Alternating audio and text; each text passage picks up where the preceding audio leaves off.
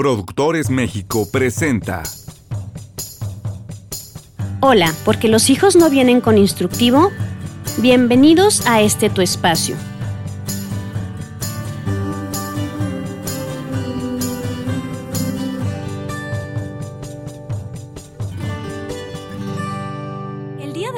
Vamos a hablar sobre la nutrición de nuestros hijos, pero en un concepto distinto, no solamente lo que se nos vino a la cabeza al escuchar la palabra nutrición, que serían las frutas y verduras o la comida chatarra, sino vamos a hablar también de la nutrición mental y emocional de nuestros hijos. Es decir, cómo estamos nutriendo su cuerpo efectivamente con el alimento, cómo estamos nutriendo sus emociones y cómo estamos nutriendo sus pensamientos.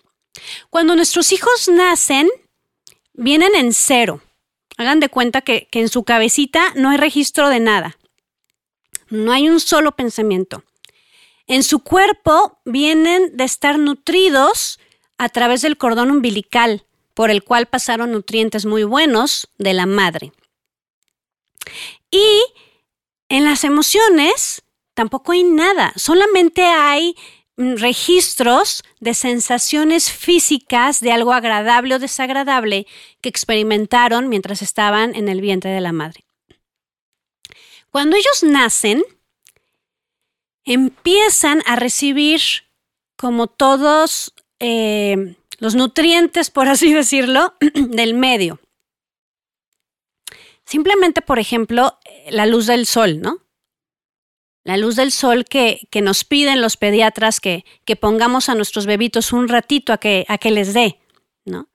El aire que respiran, todo eso los va a nutrir de alguna forma en su cuerpo. También eh, el alimento que les damos. Obviamente, por excelencia, es la leche de la madre. Y después, cuando empezamos con la fórmula o empezamos el periodo de ablactación, con todas las papillas. Ahí cada mamá empieza a decidir lo que va a hacer en cuanto a si le va a comprar las papillas fabricadas o le va a cocer el, alimento para poderlo después moler. No me gusta irme como a una parte como tan extrema de decir que sería lo ideal, lo mejor, lo peor, porque luego empezamos con culpas. Simplemente por las condiciones de la madre, eh, o de la persona que es la encargada de, la alimentación, es que se toman este tipo de decisiones. Obviamente lo mejor siempre va a ser que optemos por la preparación de los alimentos en casa. Pero fíjense, aquí viene un tema ya psicológico, que es el que me corresponde, obviamente por mi formación. Eh, si bien estoy de acuerdo con que la lactancia materna es lo mejor, voy a agregar un componente psicológico. Hay muchas mamás que se sienten culpables de dar fórmula eh, y piensan que le están afectando al hijo porque, porque dejaron de, de amamantar. Hay otras madres que se sienten con la obligación de amamantar, cueste lo que cueste. Como psicóloga, la pregunta es, ¿y cuál es tu estado de ánimo mientras das de comer a tu hijo? Mientras les das pecho o mientras le das el biberón. ¿Cuál es el estado de ánimo cuando le das la papilla? Porque ahí viene un componente muy importante porque es la nutrición emocional. Si yo le estoy dando pecho, le doy leche materna, pero estoy enojada, estoy enojada con el bebé, porque me duele, porque, porque estoy cansada, estoy enojada, eso lo está recibiendo el bebé. Si yo estoy extremadamente triste, tengo una depresión posparto y con tal de dar pecho, no me trato porque me han dicho que tengo que tomar medicamentos, pero que tendría que dejar de dar pecho pero de verdad tengo una tristeza tan profunda que ya mis pensamientos están enfermando, habrá que valorar qué es lo mejor. Siempre hay que tomar decisiones en función de un contexto y un todo. Si el que yo prepare la papilla de mi bebé va a hacer que esté furiosa y se la voy a meter con fuerza y enojada, pues puedo causar un problema en que el niño no quiera comer. O sea, no solamente es la calidad entre la papilla que compré en el súper o la papilla que yo hice, sino que el niño no va a querer comer porque mamá está enojada. La nutrición emocional inicia en nuestros hijos a partir de las emociones de nosotros los padres, de cómo estamos cuando interactuamos con ellos, de cómo estamos cuando les damos de comer, que digamos que es la primera actividad que tenemos con nuestros hijos, ¿no? Como muchos de ustedes saben, eh, tengo 20 años dedicándome a la atención de trastornos de alimentación, a tratar a las personas que no quieren comer o que vomitan después de comer. Y ha sido muy interesante porque en estos 20 años me han llegado eh, casos en los que la mamá me narra que quiere que yo vea a su hijo de tres años, tres, tres años, porque vomita todo lo que come y físicamente no tiene nada. Ya lo valora un pediatra, un gastro y no tiene nada, pero vomita todo. Obviamente no es bulimia. O sea, no, puedo, no, no hay criterios diagnósticos de distorsión de imagen corporal, vaya. Mas sí hay algo en el tema de las emociones. Entonces, con quien tengo que trabajar es con la madre con el padre, con quien da el alimento, con la abuela, para preguntar cómo es el estado emocional de la persona que está dando la comida.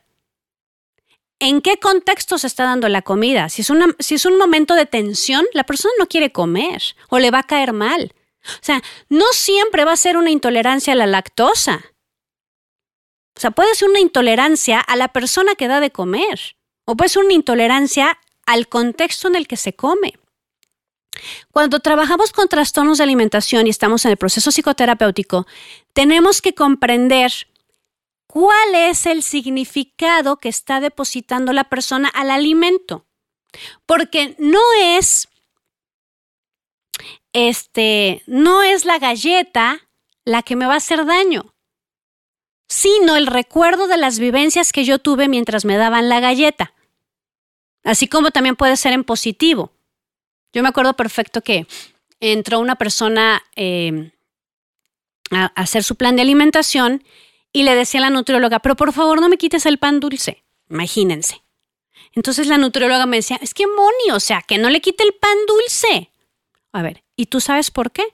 No, pues no. Pero a ver, Moni, yo le tengo que quitar el pan dulce porque, bueno, este, son muchos cereales, son muchos azúcares y no le va a ayudar. Platicando yo con esta persona, le decía, oye, me dicen que no quieres que, te quiten el pan dulce. ¿Me podrías platicar por qué? ¿Qué significa el pan dulce para ti? Y dice, mira, Moni, mi mamá trabajaba y todos los días de regreso a la casa ella pasaba a una panadería a comprar pan dulce y llegaba con nosotros y nos sentábamos a merendar todos. Y era un momento muy agradable porque platicábamos, estábamos juntos. ¿Qué significa el pan dulce? Mamá. Mamá merendando todos muy a gusto.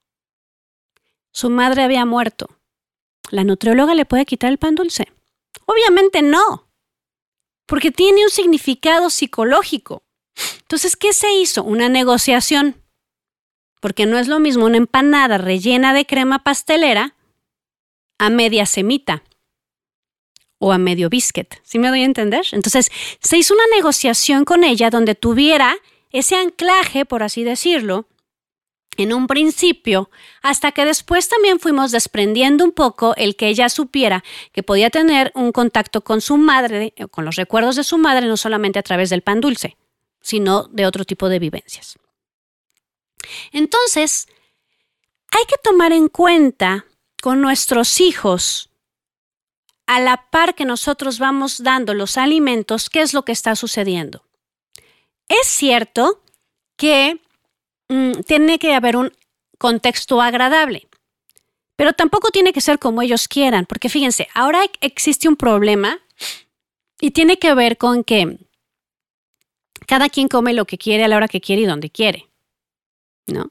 que eso, bueno, es un tema de estructura y lo hemos hablado en otros episodios. Los niños necesitan probar nuevos alimentos. Mm, nos asusta darnos cuenta de la calidad de alimentos que están comiendo. Demasiados alimentos procesados, demasiada pizza de bajo valor nutricional. Mm, es decir, la pizza no es mala. O sea, la pizza tiene muchos grupos de alimentos, pero hay que ver dónde se compra, la calidad del ingrediente que se le pone a la pizza.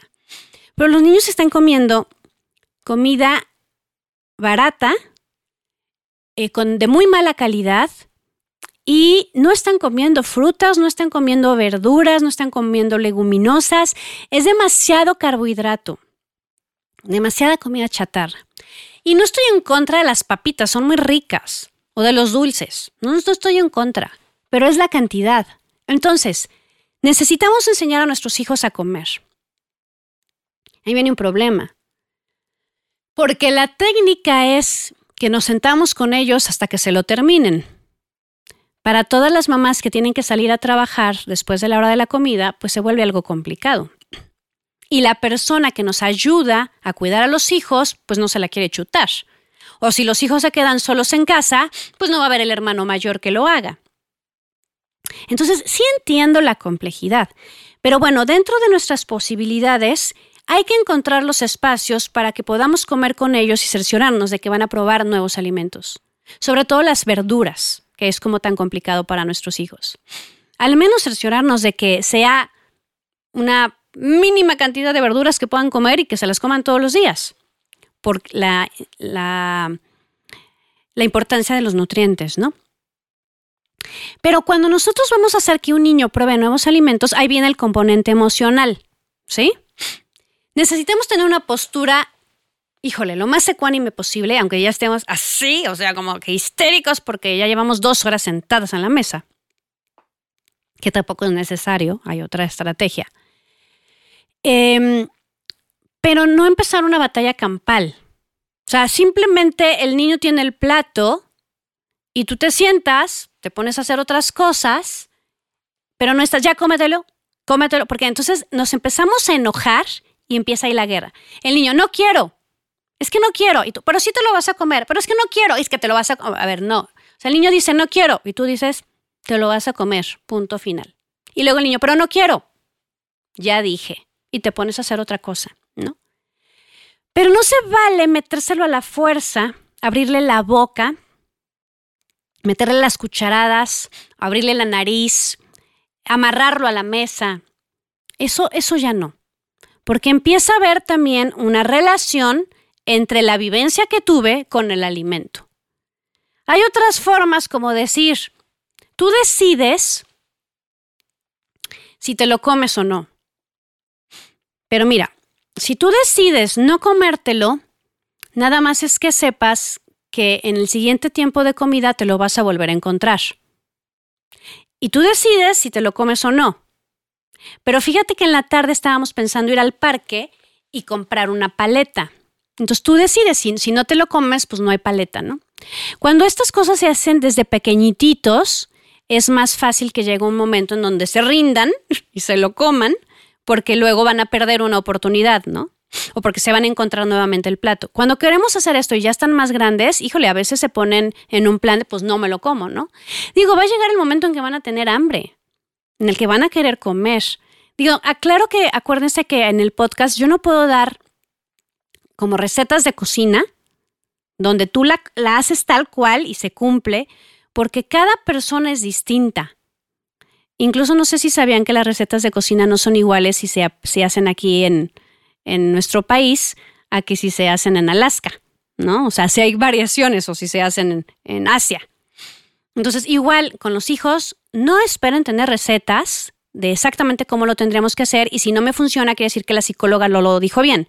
No, los psicólogos vamos a dar aproximaciones, pero hay que ver el tipo de personalidad.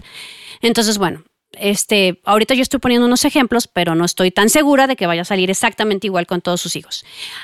El punto al que sí voy es, cuidemos mucho del estado de ánimo en torno al alimento, tanto el, el que haya en casa como el que tengan los padres.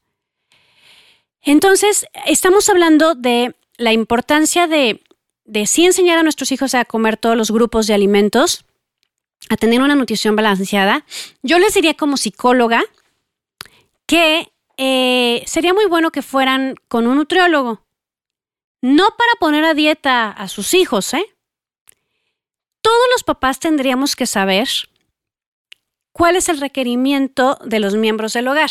Es decir, en función de la edad, ¿cuántos cereales necesita comer un niño de 3, un niño de 8, un adolescente de 15 y un adulto de 45?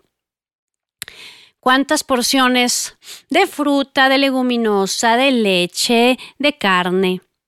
Y entonces se hace la preparación para todas las personas, pero se sirven porciones distintas, que tampoco tienes que pesar y medir, todo. Tal vez al principio para que te acostumbres, pero ya después a ojo de buen cubero, eh, porque eso va a ayudar a que el niño no esté comiendo de más ni de menos y que, no, y que esté comiendo equilibradamente, ¿no? Entonces, como psicóloga, eh, esa es mi opinión, que ayuda bastante a la estructura del tema de la alimentación en casa. En cuanto a la nutrición emocional, cómo se están manejando las emociones en casa y para eso pueden escuchar el episodio de manejo de emociones, para no profundizar ahorita en él, aunque ya hablé un poco de la relación entre la nutrición emocional con la nutrición física.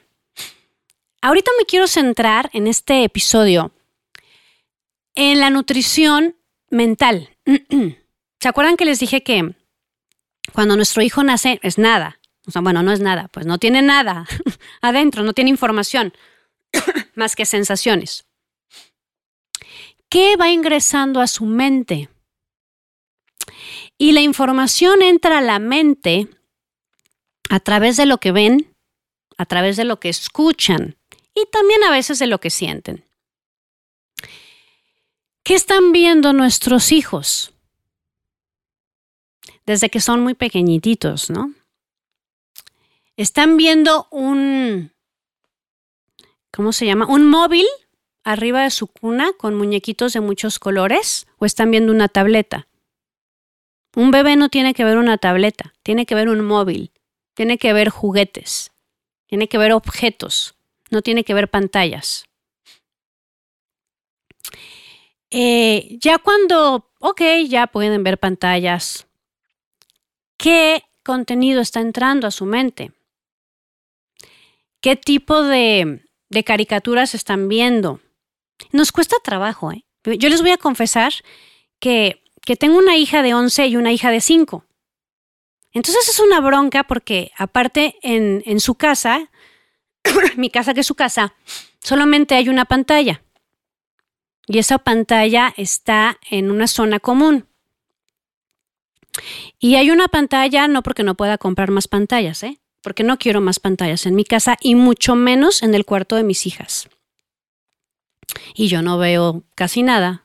Entonces, bueno, hay una sola pantalla. Entonces es una bronca porque la de 11 quiere ver programas para su edad y la de 5 quiere ver programas para su edad o ya se sienta a ver los programas de la de 11. Y entonces acaba de suceder la semana pasada, creo, que mi mamá mm, de alguna manera me llamó la atención diciéndome que no estaba conforme con lo que está viendo mi hija de 5, porque se está sentando a ver lo que ve la de 11. No se siente padre que a tus 40 años tu mamá te llame la atención. Más lo agradezco, porque tengo tantas cosas en la cabeza que, que obviamente se me van varios aspectos. Y yo hice un trato con mi mamá de que aunque no me guste, le agradezco que ella me diga lo que ve que no estoy haciendo bien con mis hijas. Ya después yo decidiré qué hago, vaya, pero agradezco su punto de vista. Entonces, pues lo que estoy haciendo es eh, turnar el tiempo de la pantalla en el que es momento para que mi hija vea sus series mientras la chiquita juega en su cuarto. Hay, hay programas que pueden ver las dos juntas o hay momentos en que la chiquita puede ver la pantalla y la grande decide si quiere ver las caricaturas. Esto es importante porque de pronto eh, me decía mi mamá, oye, es que Sophie está teniendo cierto vocabulario que está adquiriendo de las series que ve Andrea. Este, eh, decía mi mamá que estaban discutiendo un día mi papá y ella y que dijo Sophie, ah, entonces ya van a romper, van a tener un rompimiento, una niña de cinco años.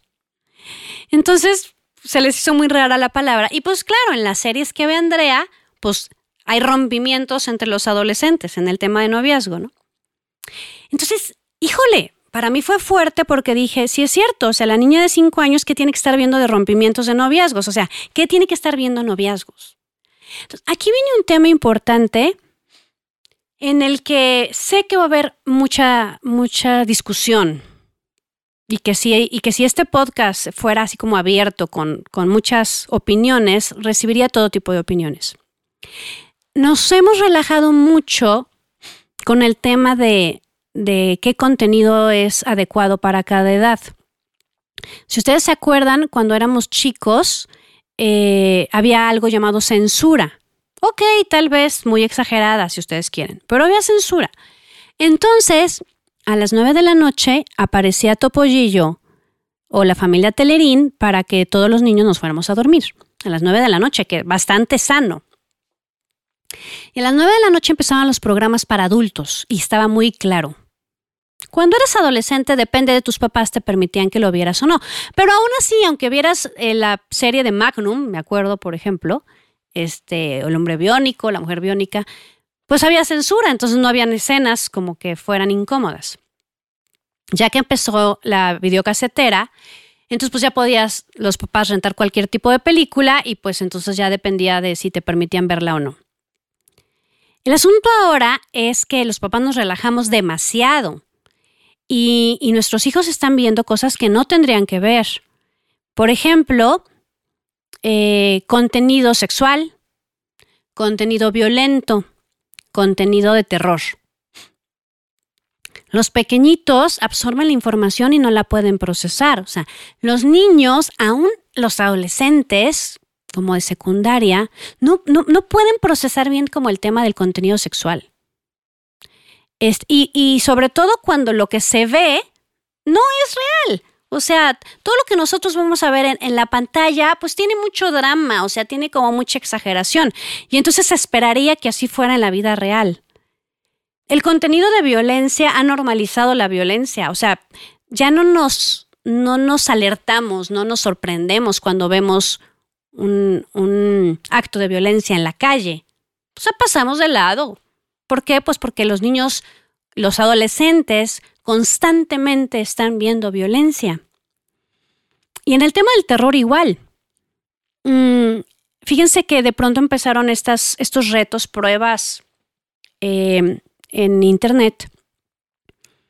Este, yo me acuerdo de, uno que, que, empezó que se llamaba Momo. No el Momo de los libros, del libro de Momo que nosotros leímos, no, no, no.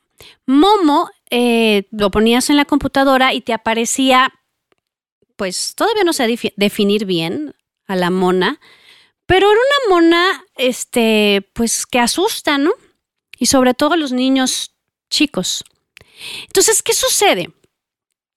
Que cuando los niños tienen acceso al Internet libre, pues ponen palabras y les aparece, híjole, cualquier cantidad de porquería que se les queda grabada en la mente. Aquí voy a hacer una pausa.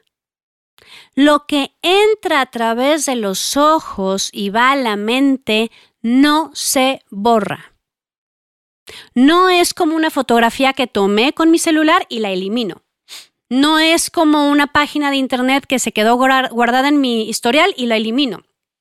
En la mente de nuestros hijos no se elimina. Por lo tanto, un gran proveedor de pacientes es el Internet. Yo he platicado con colegas que atienden niños sobre este tema y me han dicho, efectivamente, Moni, o sea, cada vez están llegando más niños porque tienen pesadillas por lo que vieron. Sí, Moni, sí es cierto, los niños están muy erotizados. Están muy erotizados por lo que ven, por lo que bailan, porque estamos poniendo a, sobre todo a niñas pequeñititas, a, a bailar, a, comportarse como adolescentes y son niñas, o sea, las niñas tienen que vestirse como niñas, tienen que jugar como niñas, tienen que hacer cosas de niñas, no adelantarlas. Eso se llama erotización. ¿Sí? Porque estamos como, como, como marcando como este tema de la sensualidad, de, la sexualidad, cuando no corresponde. ¿Sí?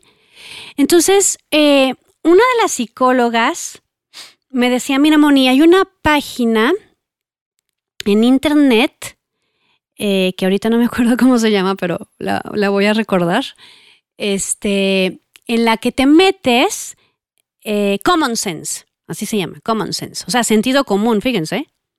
Common Sense, y entonces eso es una página donde tú entras y pones la película, la serie, el libro, y te viene una calificación dada por profesionales de la salud, por padres de familia y por adolescentes y niños. ¿Saben quiénes ponen la calificación más dura? Los adolescentes. De verdad, da risa. O sea, porque ponen una película y ya te dice, el profesional de la salud dice que la pueden ver eh, a los 15 años. Los padres de familia dicen que la pueden ver a los 13. Los adolescentes dicen que la pueden ver a los 17, ¿no? Por ejemplo. Entonces, esa película, esa, es, perdón, esa página es muy buena cuando tenemos preguntas. Porque fíjense, también en el tema de los libros, ¡wow! Mi hijo está leyendo mucho. ¿Qué lee? O sea, se están, se están usando muchos libros, muchas canciones y muchas series que de verdad contribuyen enormemente para una depresión, ¿eh? Es pura muerte, pura desesperanza. Entonces, eso está entrando en mi cabeza. Entonces, hemos normalizado que entre cualquier cantidad de basura. Y hay que cuidar mucho cuando se trata de niños. Ya si hablamos de jóvenes, 16 años en adelante, bueno, y aún así tendríamos que cuestionar. O sea, yo, yo, yo le digo a los chavos, a ver, o sea, para, para lo valioso que eres, lo grande que eres, para, para el respeto que mereces, ¿qué estás metiendo a tu cabeza? Es basura. ¿Por qué eliges basura y no eliges otro tipo de contenido que te pueda aportar? Ok, un 10% de basura, 20% de basura, está bien. Pero nosotros elegimos lo que vamos a ingresar a nuestra mente. Pero cuando se trata de niños, ellos son vulnerables, ellos dependen de nosotros, ellos no pueden decidir. O sea, es, es muy fuerte cuando, cuando he recibido casos de preadolescentes que están viendo en la escuela el tema de la sexualidad. Entonces agarran internet, un buscador y ponen sexo. ¿Qué aparece, papás? No te va a aparecer este el cuento de este como se usaba antes, de los animalitos para ver cómo se hacía un bebé. O sea, tú pones sexo en YouTube y no creo que te aparezca necesariamente como un tutorial, un tutorial con dibujitos para enseñarte el aparato reproductor masculino y femenino. O sea, tú pones sexo y imagínense lo que aparece. Entonces, ni siquiera puedo yo, por mi propia censura, decir en este podcast un caso que me tocó vivir con una chica. Una chica de 12 años que puso sexo y le apareció una cosa terrible que después ella intentó este, reproducir y fue terrible, o sea, los papás estaban destrozados. Porque eran unos papás tipazos, bueno, son tipazos, muy al pendiente de sus hijos. Una muy buena niña que nada más puso sexo en el Internet. Entonces, necesitamos estar muy al pendiente de la tecnología, de, de bloquear los aparatos, de, de, decirles, tú no puedes utilizar este programa. O sea, fíjense, por eso en el capítulo de la tolerancia y la frustración hablaba yo de la trascendencia del no. Y se me olvidó decir esto en ese capítulo. Cuando tú le enseñas a un niño a decir no y a que entienda el no y a valorar el no, es más fácil que a sí mismo se diga no.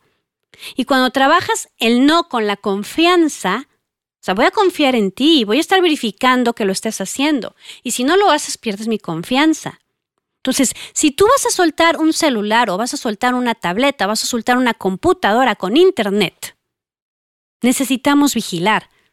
Me decía la psicóloga de mis hijas que, que ella lo que plantea a los papás es decirles, mira, cuando tú le das un internet a tus hijos, sería como dejarlos en la puerta del centro comercial con dinero, solos. O sea, tú piensa que a un niño de 8 años le vas a dar 10 mil pesos y lo vas a dejar en la puerta del centro comercial. ¿Lo harías? Uno, no sabes qué va a comprar con esos 10 mil pesos. Dos, a ver si no se los roban. Y tres, a ver si no lo secuestran. O a ver si no le hacen algo, pero no lo dejarías. ¿Por qué estamos dejando a nuestros hijos en el Internet abierto? Y muchos con tarjeta, porque, porque tienen este, las cuentas de los papás para poder comprar en los videojuegos o en Apple Store o en, este, en la aplicación de Google. ¿Sí? Entonces, nuestros hijos son campos fértiles. ¿Qué estamos sembrando, papás? ¿Qué tipo de de planta estamos sembrando o estamos permitiendo que se siembre. Porque hay otras personas que también van a sembrar, no nada más nosotros. Qué fuerte. Pero, pero esta posibilidad de hacer este alto para preguntarnos qué está ingresando a su cuerpo, ¿de verdad hay buenos nutrientes o, es chatarra solamente? Porque acuérdense que que los nutrientes ayudan para que funcione mi cerebro. La glucosa sirve para el cerebro, las grasas sirven para que hayan hormonas, eh, las proteínas sirven para la formación de músculos, los carbohidratos son energía, ta, ta, ta, ta, ta. O sea, todo lo que comemos va a tener una función. ¿Qué estoy permitiendo que mi hijo coma? ¿Tantos refrescos? Se llaman calorías vacías. ¿Es pura azúcar? tantos juguitos, tantos panecitos, que realmente no tienen gran aporte y que están ocasionando una obesidad tan fuerte. ¿Qué están leyendo? ¿Qué están escuchando? ¿Qué están viendo? ¿Por qué se nos salió de las manos? Porque ya no los vemos tanto, ya no comemos con ellos siempre. Hay veces que cuando estamos trabajando no nos toca comer con ellos. Necesitamos supervisar que la persona que vaya a comer con ellos les esté dando lo que necesita darles. Los hijos están encerrados en su cuarto con una computadora y con una pantalla. No estamos viendo qué están viendo. Estamos viviendo tan rápido con tantas cosas que se nos va. Y yo les decía hace rato, como mamá mundana, que me equivoco, que se me olvidan cosas, he pedido ayuda. Entonces, pido ayuda de mis papás para que si hay algo que ven que yo no estoy haciendo bien, me lo digan y me enojo, ¿eh? A mi edad me enojo. O sea, no digo, ay mamá, muchas gracias por decirme que no estoy cuidando lo que ve mi hija. Claro que no. De momento me quedo callada, así como que mm, hago una mueca. y ya que me tranquilizo le digo, gracias mamá. No, pero no me gusta, no me gusta que me diga lo que hago mal. Este, y también, por ejemplo, con las maestras, cada vez que empiezo un ciclo escolar, siempre en las juntas le digo, a ver, yo confío en ti, haz lo que tú tengas que hacer para ayudarme en la formación de mis hijas. Si tú ves algo que no está bien con mis hijas, dime por favor, y si ves una falla en mí, dime por favor. Son maneras en que nos podemos cuidar nosotros, entre la pareja igual. O sea, en la pareja nos tenemos que estar cuidando de lo que el otro está haciendo que no debería de ser para retroalimentarnos. Entonces, recuerden, somos papás, somos humanos, nos equivocamos, tenemos mil cosas en la cabeza, tenemos muchísimos roles. Por eso este, estos podcasts no son con la idea de tache, tache, tache, tache, porque van a decir, ¿qué onda con Moni? O sea, cada vez que yo hago un podcast, yo me estoy evaluando a mí misma, me estoy acordando de lo que no estoy haciendo bien.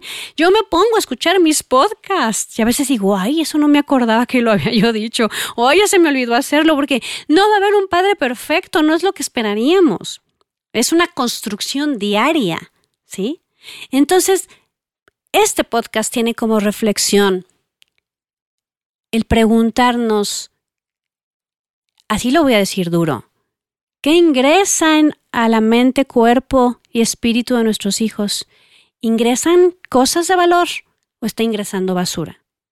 Porque nuestros hijos y nosotros somos seres grandes y valiosos que merecemos que entren cosas de valor. Ah, está bien, 10% de basura, 20% de basura, pero lo más posible que sea algo de valor, porque lo merecemos. Nuestros hijos están en nuestras manos, nos toca guiarlos. Cuando están chiquitos son nuestra responsabilidad. Después los vamos soltando. Pero recuerden que esta labor de ser padres no termina. Tan así que a nosotros también nos pueden decir nuestros padres lo que ven que no estamos haciendo bien o, cuestionarnos eh, nosotros también cómo estamos alimentando nuestra vida, sin con cosas de valor o con basura. Es una actitud de humildad, mm, pero que nos va a ayudar a ser unos mejores padres.